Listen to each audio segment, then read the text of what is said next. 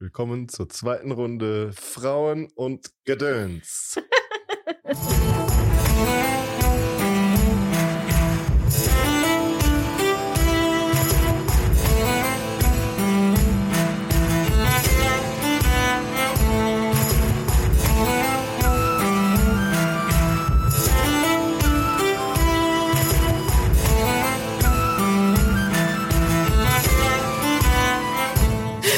Ja, soll wir. Hallo Daniel. Ich habe nur deine eigenen Worte wiedergegeben. Und willkommen euch zur Fortsetzung der neuen Trias, zu den verschiedenen Wellen an Frauen, die für ihre Rechte gekämpft haben. Letztes Mal hatten wir die etwas zurückhaltenden bürgerlichen Damen, Hm. denen es vor allem um ihre Teilhabe an der Bildung ging.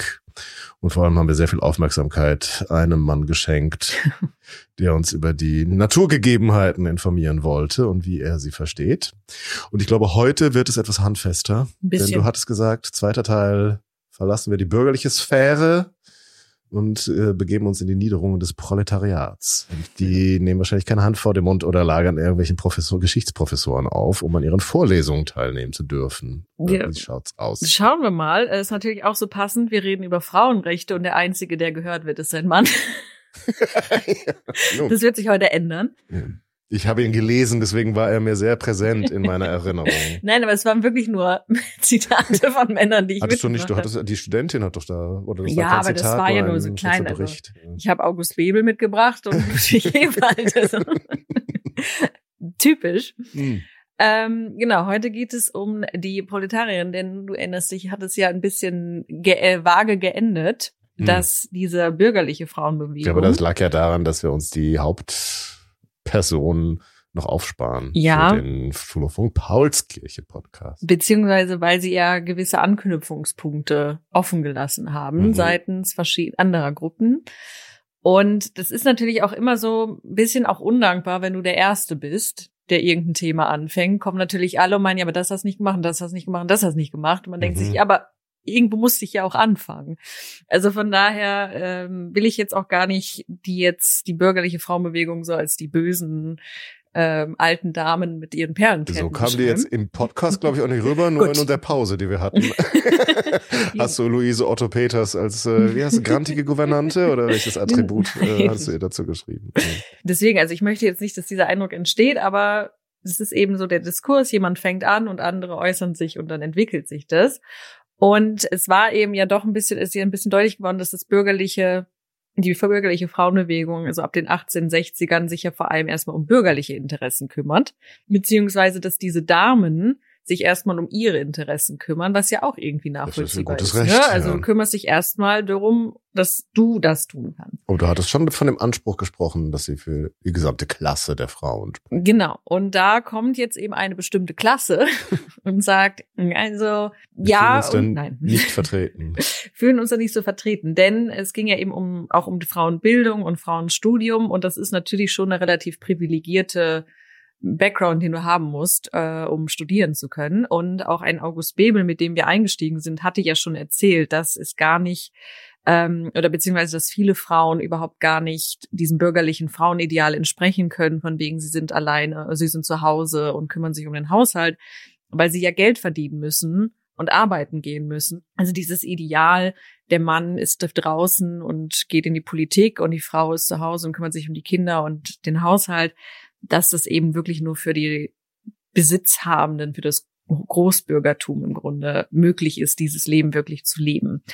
Und dann kommen wir dann eben auch so zum Thema Frauenarbeit, was dann auch so ein Begriff wird, der sich hier formuliert. Und das ist ja auch jetzt keine Erfindung der Moderne, dass Frauen arbeiten gehen oder eben dann Vereinbarkeit von Familie und Beruf, was ja auch heute immer noch ein Thema ist, sondern Frauenarbeit hat es immer schon gegeben, nicht nur in der Moderne, sondern auch in der Antike und im Mittelalter. Denn Frauen haben natürlich auch bei auf den Bauernhöfen mitgearbeitet, in den Handwerkstätten mitgearbeitet. Ähm, Und sogar hier Frau Luther hat sich um das Geschäft gekümmert. Genau. Und äh, hier noch mehr von dem, äh, wie heißt der, der Maler. Lukas Kranach, der sich da ein Vermögen aufgebaut hat. Mit Luther Porträts. Dessen Frau hat, glaube ich, auch die Werkstatt da am Laufen gehalten und äh, dass die Bücher stimmen und Genau. gewirtschaftet. Aber das ist ja auch ein Bereich, den man oft den Frauen dann zumindest zu Hause zugestanden hatte. Ja, äh, dass sie den eigenen Haushalt dann führen dürfen, aber und dann das Geld verwalten, das der Mann Mhm. mitbringt. Und das ist einfach, weil man Frauen immer ausblendet und bei den Zünften, sie hatten kein eigenes Zunftrecht, aber als Ehefrau vom Meister ist man trotzdem dann Meisterfrau und hat dann auch Aufgaben und arbeitet dann mit. Also es ist jetzt nicht so, dass Frauen erst irgendwie mit der Industrialisierung angefangen haben zu arbeiten und dann erst irgendwie aufs Tableau gekommen sind, sondern das war immer schon, hat man, haben sich die Geschlechter die Arbeit eben geteilt. Und jetzt kommt eben durch diese Vorstellungen von, der, der Mann ist aktiv, die Frau ist passiv, kommen dann noch gewisse Sphären hinzu, die man eben als männlich besetzt und weiblich besetzt. Und wir haben jetzt auch im 18. Jahrhundert, äh, beziehungsweise jetzt, also auch schon im 18. Jahrhundert, finden wir Frauen auch in den Manufakturen, die dann später zu den Fabriken werden. Und wir haben, finden sie auch in Minen, wo sie Arbeit Mhm. machen. Also es gibt auch, gerade auch in, in England und in Schottland gibt es sehr viele Frauen, die in Minen arbeiten. Weil man da so ähnlich wie man da Kinder eingesetzt hat, Ja. weil sie mit ihren zarten Händen bestimmte, in bestimmte Bereiche kamen, wo dann die grobschlächtigen Herren nicht äh, hinlangten. Ja, aber- beziehungsweise weil sie einfach alle das Geld brauchten. So. Hm. Und weil diese Arbeit so schlecht bezahlt wurde, dass man eben sich nicht darauf verlassen konnte, dass der Mann alleine das bringt, sondern man jeder, der da ist, muss eben Geld verdienen. Und die Gefahr, und Unfallgefahr ist ja auch in Fabriken und Minen sehr, sehr hoch. Und wenn dann der Mann sich verletzt und nicht mehr arbeiten kann, dann muss das die Frau dann teilweise übernehmen. Also dass äh, Frauen arbeiten ist eben präsent ähm, die gesamte Zeit hindurch. Und wir haben eben auch, genau, also auch früher schon Frauen, die eben politische Forderungen stellen und die arbeiten und versuchen, ihre Lebensverhältnisse als Arbeiterin zu verbessern. Beispielsweise der Marsch der Frauen nach Versailles, Mhm. wo ja dann Louis ähm, XVI gezwungen wurde, nach Paris zurückzukehren und Versailles zu verlassen, weil, und das ist ja tatsächlich bekannt geworden, das waren ja diese angeblich Fischfrauen vom Markt, die dann hin sind und Brot verlangt haben. Also die sind immer auch dabei gewesen, sind äh, mitgekommen. Und Sollen sie doch Fisch essen?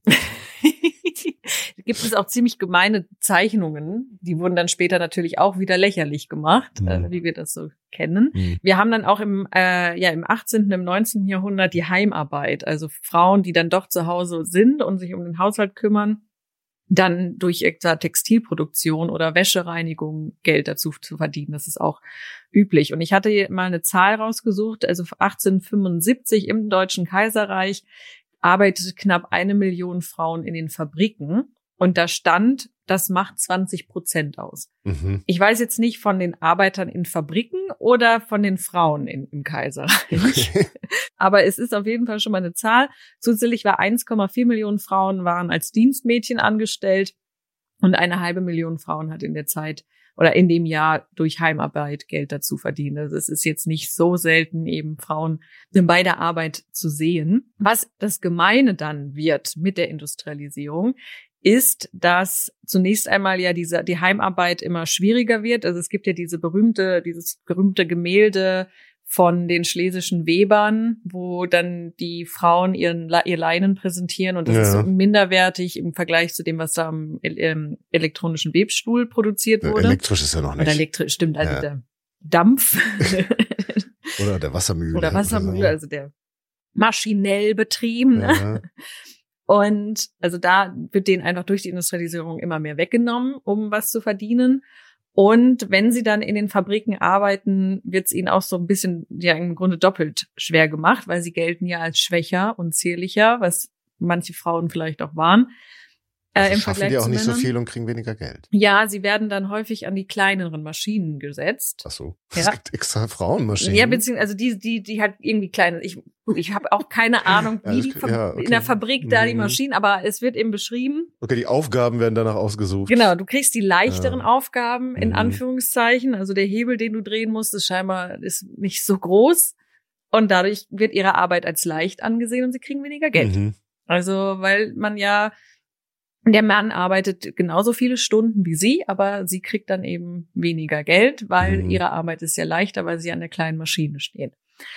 Und das wird wahrscheinlich auch damit zu tun gehabt haben, wie eben die männlichen Kollegen die Frauen dann wahrgenommen haben und dass man eben die Männer nicht beleidigen wollte, weil Frauen machen ja nur Hilfsarbeiten. Und wenn Mhm. man die jetzt gleich bezahlt, dann ist der Mann vielleicht auch beleidigt und kündigt.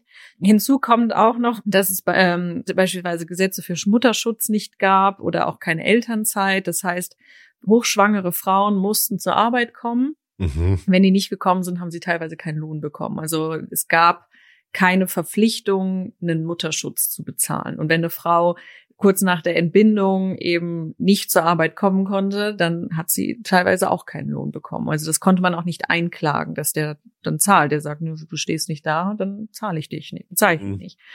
Und das sind natürlich wahnsinnig prekäre Arbeitsverhältnisse. Und hier greift dann eben auch schon die Frauenbewegung eben ein, wo wir, von der wir dann beim letzten Mal gesprochen haben, die sich eben doch auch dafür einsetzen, dass diese Verhältnisse sich bessern, dass die Frauen bessere Arbeitsverhältnisse in den Fabriken bekommen, dass sie Mutterschutz zahlen. Das gibt's dann auch teilweise für in Fabriken oder in diesem Verein, dass sie so einen Fonds einrichten. Und aus diesem Fonds werden dann die einzelnen Frauen bezahlt. Also es wird jetzt nicht staatlich eingerichtet unbedingt, sondern ähm, dann über Vereine, wobei das habe ich kenne ich jetzt eher aus England. Ich weiß jetzt nicht, wie das ähm, im, in Deutschland dann war. Und da kommen wir jetzt noch mal zu diesen männlichen Kollegen, von denen ich, die ich schon gerade schon angesprochen habe. Die Solidarität hält sich dann nämlich in Grenzen zwischen den Männern und den Frauen, Mhm. weil wie gesagt, wir haben diese Vorstellung, Nehmen der Mann Arbeit weg. Genau, der Mann ist der Mhm. Versorger, der geht in die Fabrik, der arbeitet und die Frau bleibt zu Hause und kümmert sich um den Haushalt. Und das ist zwar, wir nennen es dann das bürgerliche Ideal, aber das, da, so denken die Arbeiter ja genauso. Das ist ja trotzdem deren Vorstellung. Das heißt, wenn ein Mann oder eben ein Arbeiter das nicht finanziell schafft und die Frau mit in die Fabrik muss und die Kinder teilweise ja auch noch mit in die Fabriken sind, dann ist das für die teilweise schon auch so ein, ein Schlag ins Gesicht, so ich bin ein Verlierer, ich kann, ich schaffe das nicht. Also es ist für die auch immer Demütigung, mit Demütigung verbunden. Und an wem lasse ich meine Frustration aus, wenn ich gegen das oder irgendwie geknechtet bin vom System, aber gegen das System nicht ankomme? Naja, an der Person, die ja repräsentiert, was das ich gescheitert Das wäre jetzt die Frau? Ja. Oder was? Ach so. Genau. Also die, die, es ist nicht nach dem Motto, wir werden beide geknechtet von vom Großbesitzer der Fabrik und wir müssen uns solidarisieren, sondern die Frau, die die nimmt mir meinen Job weg und die ist und deswegen will ich die hier nicht haben und die soll auf jeden Fall nicht so viel bezahlt bekommen wie ich. Also Mhm. das ist leider die Konsequenz. Und er fühlt sich vielleicht auch gedemütigt, dass Frauen seine Arbeit machen könnten, weil das auch das ist ja Dann kann sie ja nicht so schwer sein, ne? genau Kann ja jeder machen. kann dann ja jeder, wenn Oder jede. Ja.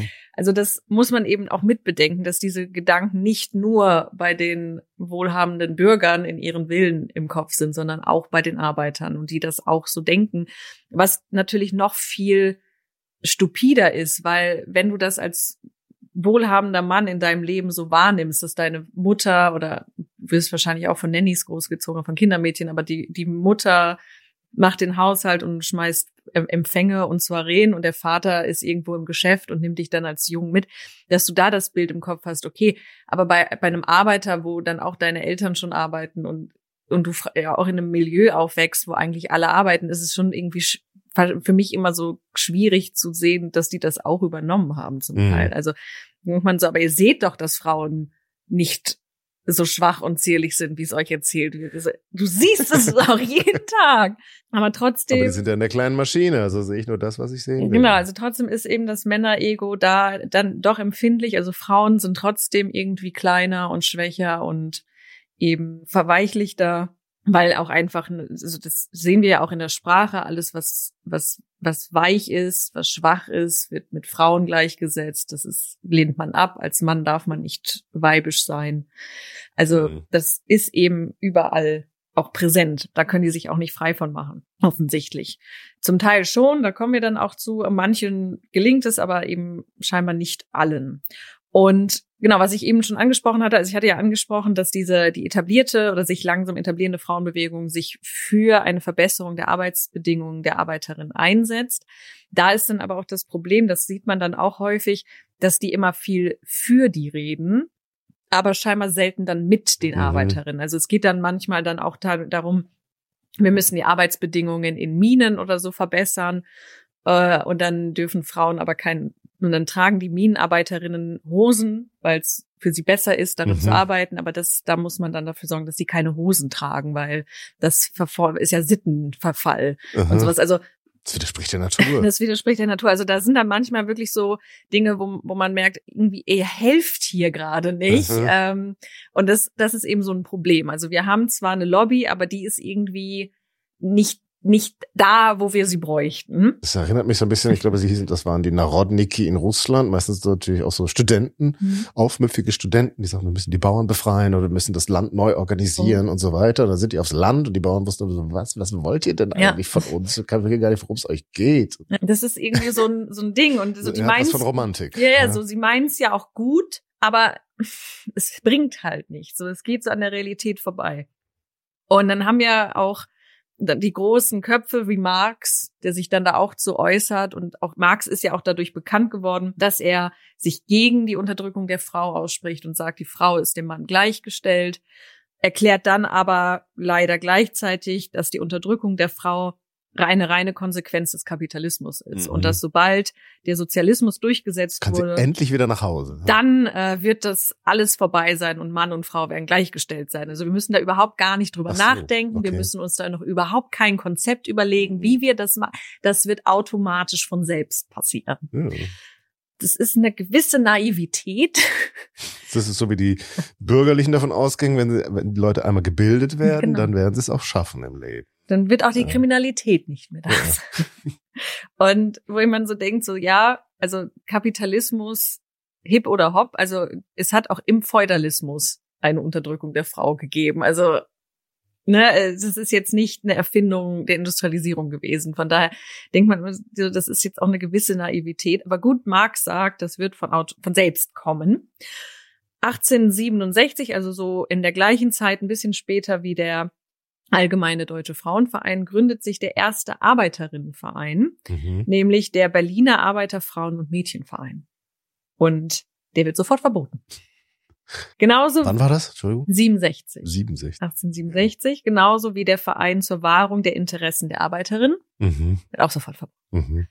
Und Ja gut, man neigt in dieser Zeit natürlich schnell dazu, alles, was Arbeiter und Genau. Arbeiterinnen sowieso machen, zu verbieten. genau. Und das werden, da, da sind eben auch die Sozialistengesetze, die dann auch Kommen wir ein bisschen später kommen. ja, aber es ist natürlich Ähm, schon mal, Die machen es einfach. so ein Verein hat man schneller verboten als eine Partei. Ja, also die- das macht es eben einfach auch schwieriger für die für Arbeiterinnen, sich eben in Vereinen zusammenzustellen, wie für die äh, bürgerlichen Frauenvereine, die sich ja dann eben so ab den späten 60ern konstituieren, weil die einfach als Arbeiter immer sofort verboten werden. Und deswegen kommt die dann auch so ein bisschen später. Und ich habe jetzt einmal eine sehr bedeutende Frau mitgebracht. Mhm. Die wird hier auch heute sehr stark zu Wort kommen. Sie ist nicht die einzige Vertreterin der ja proletarischen Frauenbewegung oder Arbeiterinnenbewegung, wie man es auch nennen möchte. Aber sie ist eigentlich die bekannteste und auch lauteste gewesen. Das ist Clara Zetkin. Mhm. Und einmal zu ihrer Person. Also Clara Zetkin stammt, glaube ich, aus dem Raum von Leipzig. Jetzt habe ich habe mir nicht notiert, wo sie geboren wurde. Ich habe mir nur notiert, dass sie 1878 ihre Ausbildung zur Fachlehrerin für moderne Sprachen in Leipzig abgeschlossen hat. Mhm. Und sie hat eine starke Förderung durch Auguste Schmidt erhalten. Und Auguste Schmidt, wenn du dich, wenn es hängen geblieben ist, war eine der Damen, Ja, die vom, vom ADF? Genau, die äh, mit Luise Otto Peters zusammen Okay. den ADF gegründet hat. Mhm. Also das sind die ja einflussreichsten, bekanntesten Frauen auch aus dieser Zeit. Und man sieht ja, also wir sind ja auch im Grunde schon in der nächsten Generation. Also Clara Zetkin ist eben Mhm. ein Schützling von Auguste Schmidt und geht auch genau den Weg, den diese bürgerliche Frauenbewegung ja proklamiert hat und gesagt hat, so können wir Frauen fördern. Sie wird als Lehrerin ausgebildet, sie erhält eben diese Bildung und tritt dann auch im gleichen Jahr in die Sozialistische Arbeiterpartei ein. Mhm. Und 1882 zieht sie dann nach Paris um mit ihrem Lebenspartner, dem russischen Sozialisten Ossip Zetkin. Mhm. Der muss nämlich das Land verlassen, Ach, sag bloß. denn äh, er ist offensichtlich Sozialist. das geht nicht mehr im Deutschen. Nee, in Russland meinst du, das ist ja noch schlimmer. Ja, beziehungsweise er, war- ach so, er nee, der ist erst aus Russland nach Okay. Deutschland, da haben die sich kennengelernt und jetzt gehen sie dann zusammen Ah, nach Paris. Okay.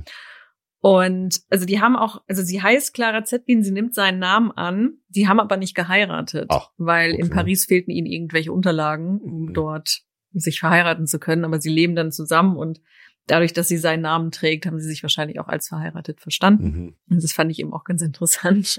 So, dann bist du in Paris und dann fehlt dir einfach dieser eine Zettel, um zu heiraten. Und sie leben dann bis 1889 in Paris, wo sie dann auch marxistische Schriften studiert und dann auch auf dem Internationalen Arbeiterkongress spricht über die Befreiung der Frau. Also sie engagiert sich eben sehr früh auch schon im, ja, im, im sozialistischen, wie nennt sich das Milieu, ist es nicht, aber also in dem Bereich bringt sie sich eben ein. Im gleichen Jahr stirbt ihr Partner, der Ossip an Tuberkulose, mhm. worauf sie dann wieder zurück nach Deutschland kehrt. Und ich habe, wie gesagt, wie versprochen, ein paar Zitate von ihr mitgebracht, wie sie so die Rolle der Frau definiert im, im Sozialismus, getragen mit sozialistischen Ideen. Und ja, ich werde einfach mal vorlesen und dich dann ja. fragen, was so hängen geblieben ist. so, also das, das stresst mich. Stammt von 1892. Also sie ist jetzt wieder zurück. Die Produktionsverhältnisse haben die Stellung der Frau in ihrer ökonomischen Grundlage revolutioniert. Ihrer Tätigkeit als Haushälterin und Erzieherin in der Familie die Berechtigung, ja die Möglichkeit geraubt. Die neue Rolle der Frau bewirkt ihre ökonomische Unabhängigkeit vom Manne, versetzt damit dessen politischer und gesellschaftlicher Vormundschaft über das Weib den Todesstoß. Die vom Manne befreite Frau gerät jedoch in der heutigen Gesellschaft in die Abhängigkeit vom Kapitalisten. Sie wird aus einer Haus zu einer Lohnsklavin. Aufgabe der Sozialistischen Arbeiterpartei ist es, die Lösung der Frauenfrage durch Organisation und politisch-ökonomische Schulung derjenigen Frauenschichten anzubahnen, deren Tätigkeit infolge der neuen Produktionsverhältnisse am umfassendsten und gründlichsten umgestaltet ist. Durch die Organisation der Industriearbeiterinnen. Mhm. Die vom Manne befreite Frau. Sehr schön. Genau, 1892 sehe mhm. ich noch nicht so, aber sie war da positiv. also ich muss gestehen, für mich sind Sozialisten wahnsinnig schwer zu lesen. Ich bin da nicht so gepolt. es ist Wahnsinn, es ist Es hat einfach so einen bestimmten Duktus, ne? Es hat so einen ganz klaren und wir kommen, es kommen noch ein paar Sachen, wo ich irgendwann dachte, oh, äh, ich lese. Von der Haus, nee, was war das? Von der Haussklavin zur Lohnsklavin. Genau. Und also es und gibt. So, äh, bei 92, da gibt's die Sozialistische Arbeiterpartei oder ist sie dann der SPD eigentlich? SAP ist doch das, was heute die SPD ist. Ist doch darin genau. aufgegangen. Genau. Ja. So. Also hier im Grunde formuliert sie auch nochmal eben die Position der Frau, ähnlich wie auch die bürgerliche Frauenbewegung, die eben erklärten, durch Bildung wird die Frau eben äh, unabhängig, wird dann, kann dann Berufe eingehen, wodurch sie ökonomisch unabhängig wird. Und das sagt Clara Zetkin auch. Also da sind sie sich ähnlich, beziehungsweise da sind sie sich einig. Wenn die Frau eben ökonomisch unabhängig ist, wenn sie ihr eigenes Geld verdienen kann, dann ist sie eben unabhängig vom Mann und kann sich eben selbst, ja, regieren in dem Sinne. Mhm. Und 1894 schließen sich so die ganzen Frauenverbände. Also der ADF ist nicht der einzige Frauenverband, der sich gegründet hat.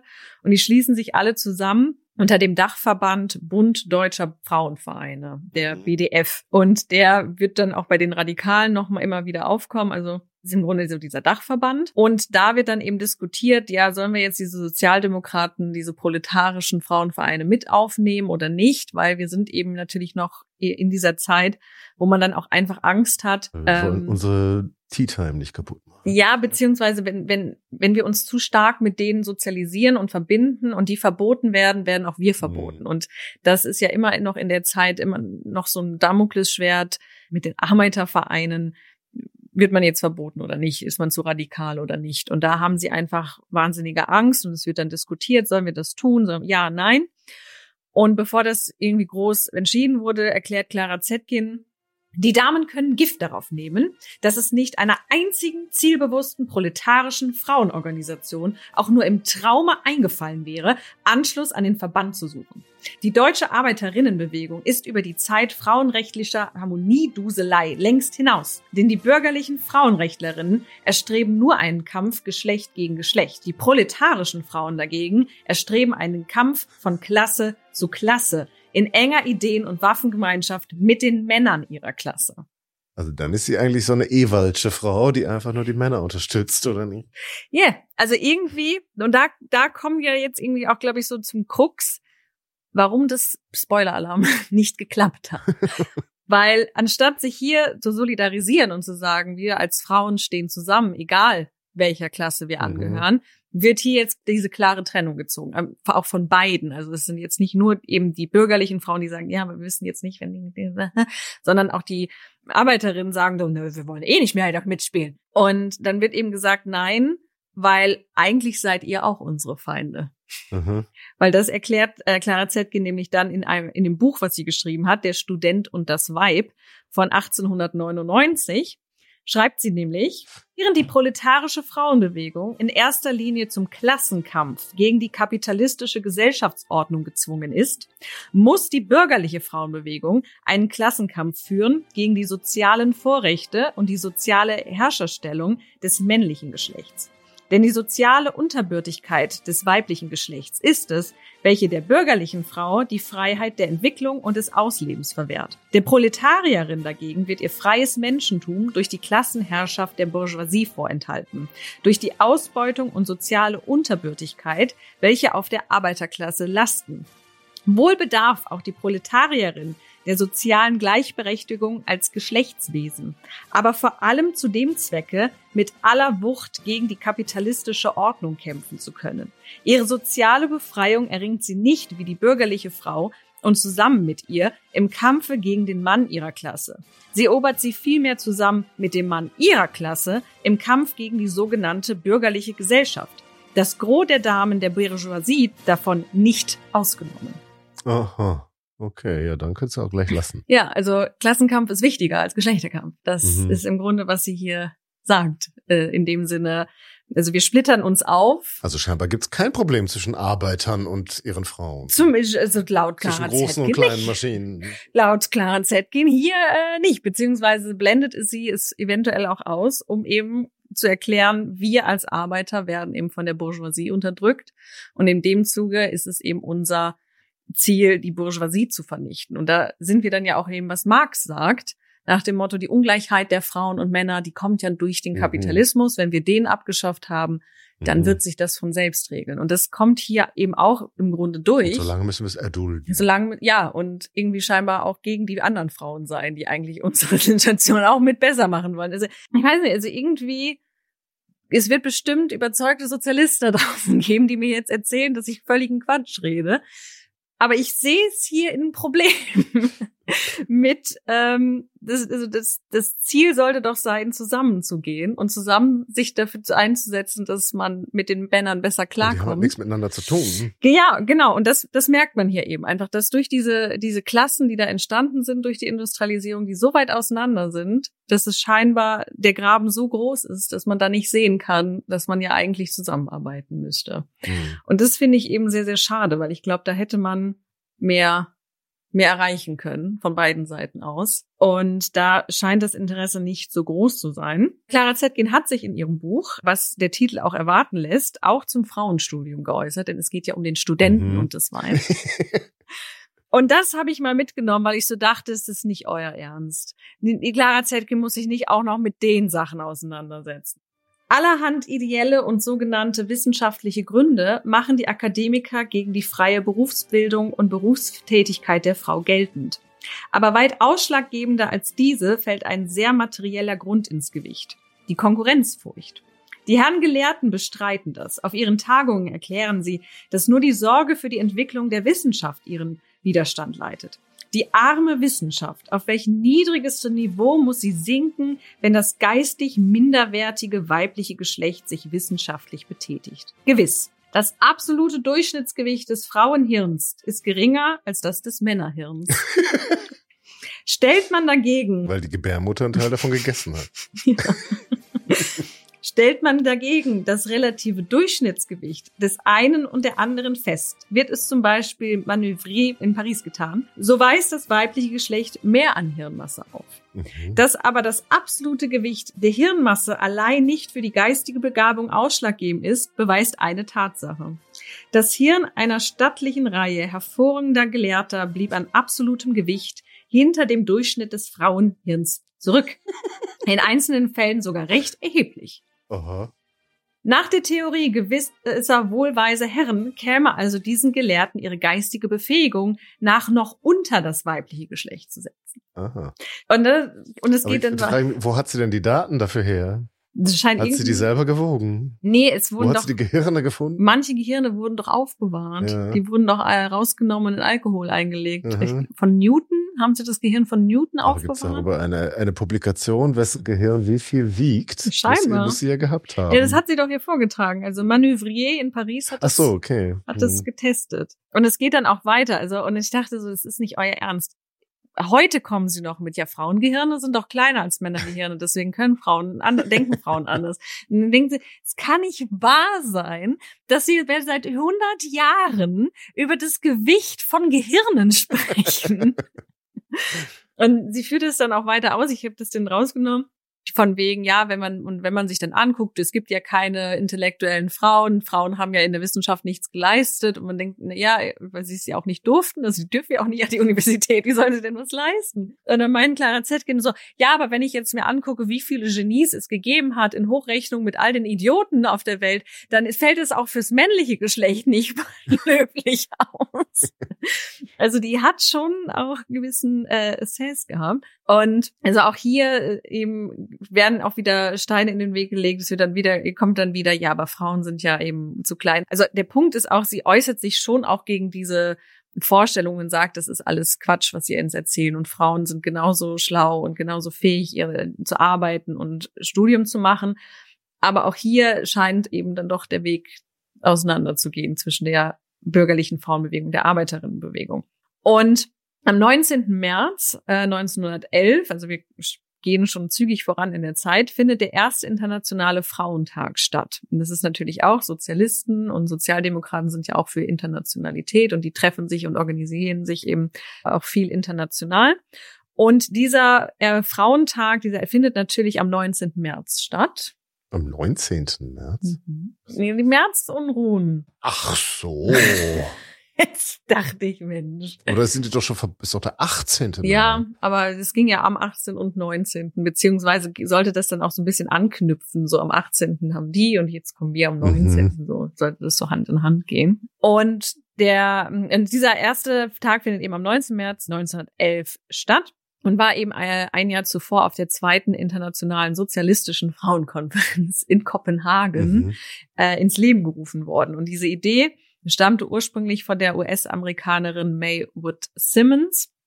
Und die wollten das eben in jedem Land machen. Das hat nicht jedes Land mitgemacht, aber eben in, in Deutschland, also im Deutschen Kaiserreich, haben, hat das vor allem eben Clara Zetkin und Käthe Dunker haben das umgesetzt, dass dieser internationale Frauentag eben stattfindet. Und der wurde dann später auf den 8. März verlegt und deswegen haben wir eben auch hier Okay. in Berlin den 8. März als ähm, eben Frauentag oder eigentlich Frauenkampftag soll das eigentlich ist der richtige Titel. Aber deswegen ist das auch in den sozialistischen Staaten immer so groß begangen worden. Genau, weil was war am 8. März?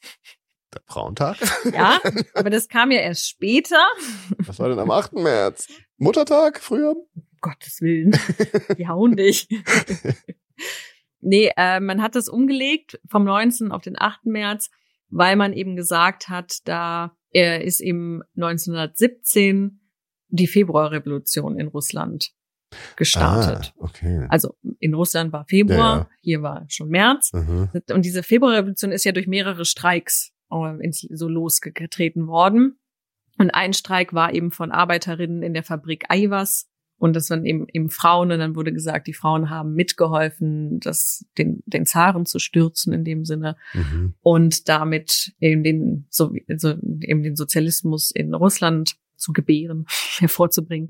Und deswegen wird er auf den 8. März gelegt. Und wir haben dann eben die Erklärung von 1910 schon für diesen Tag, warum man den unbedingt haben möchte. Und es steht drin, im Einvernehmen mit den klassenbewussten politischen und gewerkschaftlichen Organisationen des Proletariats in ihrem Lande veranstalten die sozialistischen Frauen aller Länder jedes Jahr einen Frauentag, der in erster Linie der Agitation für das Frauenwahlrecht dient. Mhm. 1910 war es jetzt aber noch 19.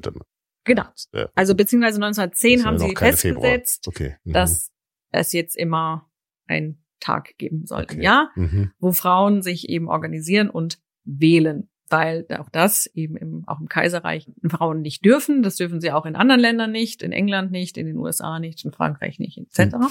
Nee, wo war das denn? War das nicht Finnland?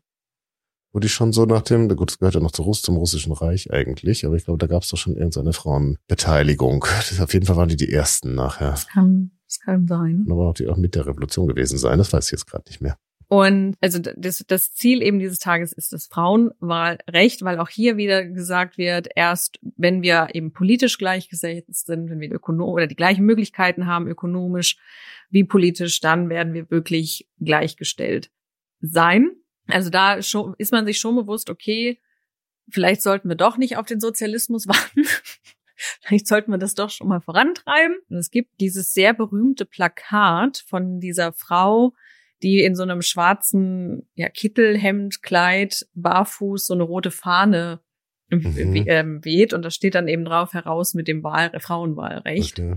Und da heißt es auch, dass dieser Entwurf eben auf Clara Zetkin zurückgeführt wird und ganz viele ein Problem mit diesem Plakat hatten, weil die Frau da barfuß steht und so kämpferisch mhm. und fordernd und das hat ihnen gar nicht gefallen.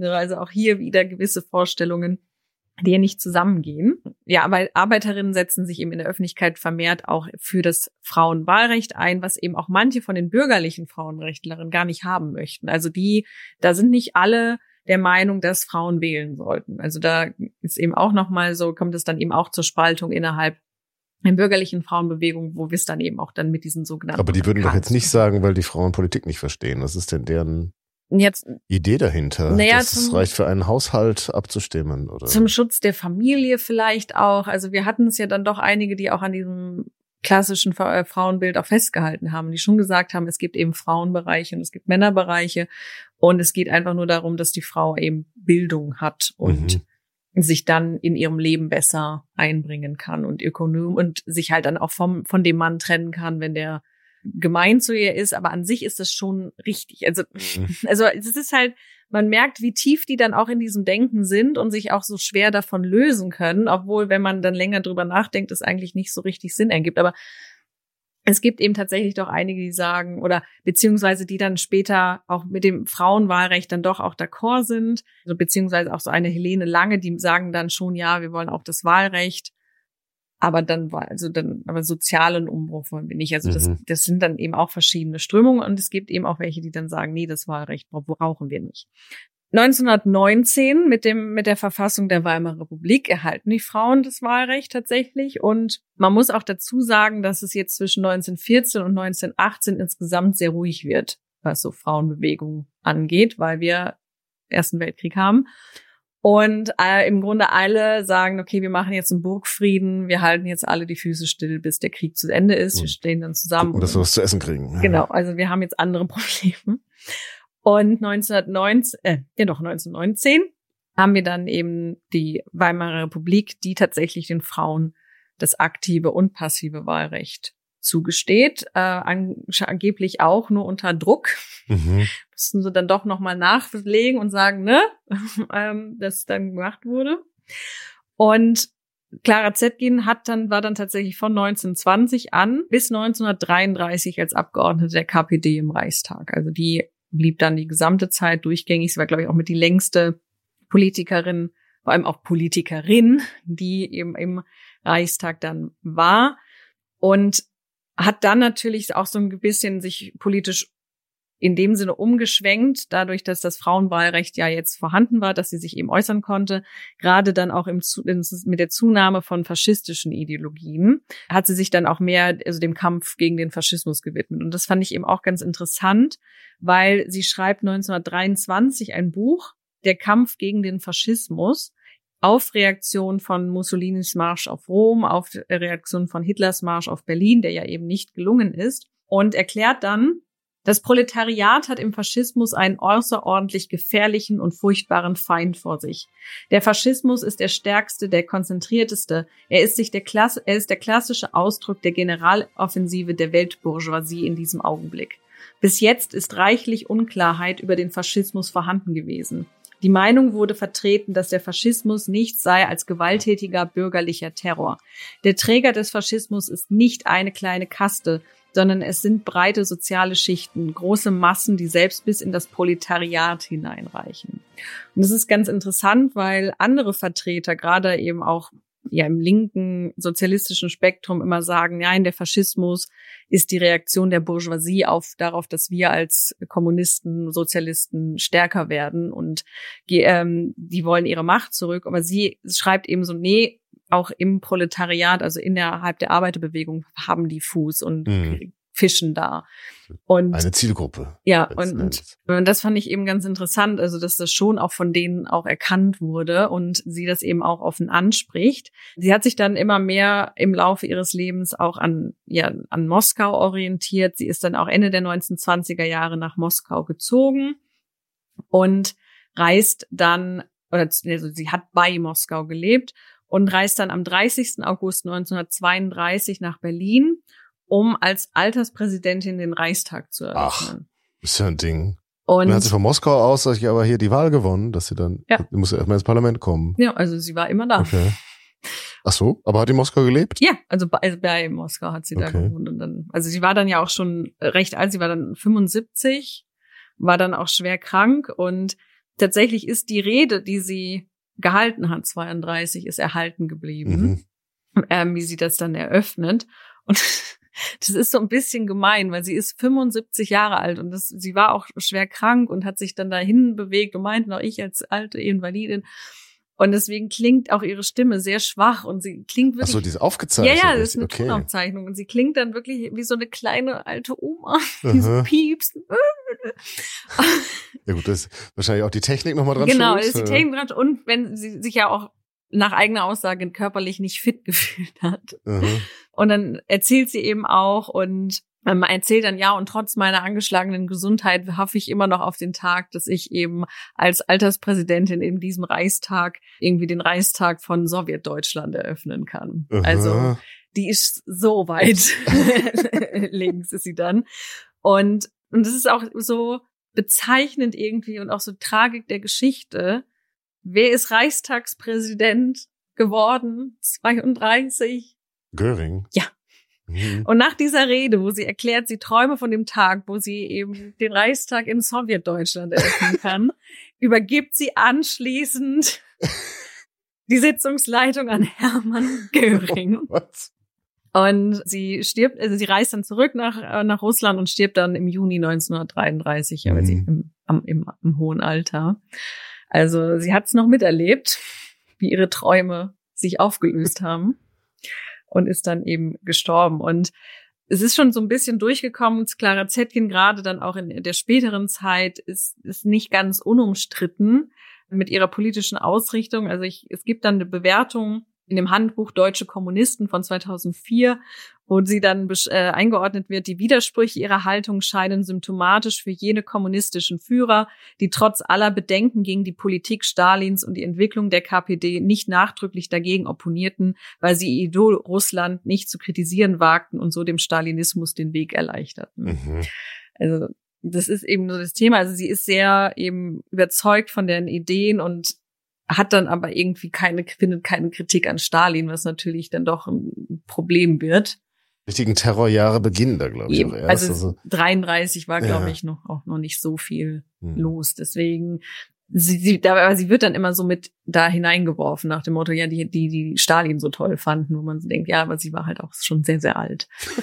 das also, entschuldigt nicht. Es entschuldigt nicht alles, aber sie hat halt dann auch nicht alles mitgekriegt. So. Sie war jünger als beide Herren, die amerikanische Präsidenten sind oder sein wollen. aber in einer, vor 100 Jahren denn ich war 75 schon noch mal eine andere ja. Hausnummer als heute. So, also das war jetzt einmal im Schnelldurchlauf die Arbeiterbewegung, eben am Beispiel ähm, von Clara Zetkin, weil natürlich kann man das alles noch viel ausführlicher machen, man kann da noch mehr ins Detail gehen, aber ich wollte eben die diese Folgen so ein bisschen knapp und kurz und knapp halten, so dass man so als Einstieg nehmen kann, so die Grundlagen erklären, warum es eben Unterschiede gibt und vor allem klar machen, ist, dass es Unterschiede gibt und wo sie sich dann eben auch unterscheiden, wo sie zusammengehen, wo sie sich trennen. Und das im Grunde so ein bisschen als Anstoß, wenn man sich da jetzt mehr einarbeiten möchte, dann kann man, ist man herzlich eingeladen, das zu machen, weil Also ich die Leute auch. sollen sich den Podcast zum Spaß anhören. Ja, nicht zum, aber als Einstieg zum Nein, nicht, Arbeiten. nicht zum Einstieg zum Arbeiten, aber in dem Sinne, ne, also es soll jetzt nur so ein bisschen den Geschmack wecken und es soll jetzt nicht die komplette Frauenbewegung abhandeln. Da gibt es verschiedene Plattformen, die ich da mehr empfehlen würde als mich, weil ich das hier ja auch mehr zum Spaß mache und nicht Und an Expertin. den, an den Zitaten von Clara Zetkin ergötzen. Ja. Ja, Sozialisten sind immer eine Nummer für sich. Gibt's denn die Tonaufnahme ver Ja. verfügbar von Ja, im Reichstag? Kann ich die ist verfügbar. Ich weiß aber nicht, ob du die einblenden könntest, Okay. weil die sind vom Rundfunkarchiv. Hm. Aber man könnte es zumindest verlinken, dass man sich die mal anhört. Aber sind denn diese Arbeiterinnen äh, mal über die Straße, auf die Straße gegangen zu Tausenden und haben für das Wahlrecht demonstriert? Es gibt doch diese Aufnahmen, wo die dann Ja, an den protestieren, internationalen Tagen da. Ne? Okay. Unter anderem. Also die haben ja öfter Mhm. mal. Aber dieser äh, internationale Frauenkampftag am 8., also Mhm. erst am 19. und dann am 8. März, das waren schon Großdemonstrationen. Okay. Das waren Achso, ich schon. dachte, das wären jetzt so Meetings mehr. nee, nee, nee. Also die Ja. sind schon mehr wirklich mit, also die haben das ja auch wirklich als Kampftag, teilweise auch als Streiktag dann. Mhm. Weiß nicht, ob sie es geplant hatten, ob sie dann wirklich auch Streiks durchgeführt haben, aber das war so der Gedanke, dass man das wirklich jetzt erkämpft, indem man auf die Straße geht und mobilisiert. Also nicht wie, wie Clara Zetkin es nannte, die Frauenrechtlerin Harm- Harmonie-Duselei, dass man da jetzt ein paar Bücher schreibt und ein paar Zeitungen und ein paar Leseclubs hat, sondern man geht wirklich auf die Straße und kämpft jetzt Mhm. für das, was man haben möchte. Also da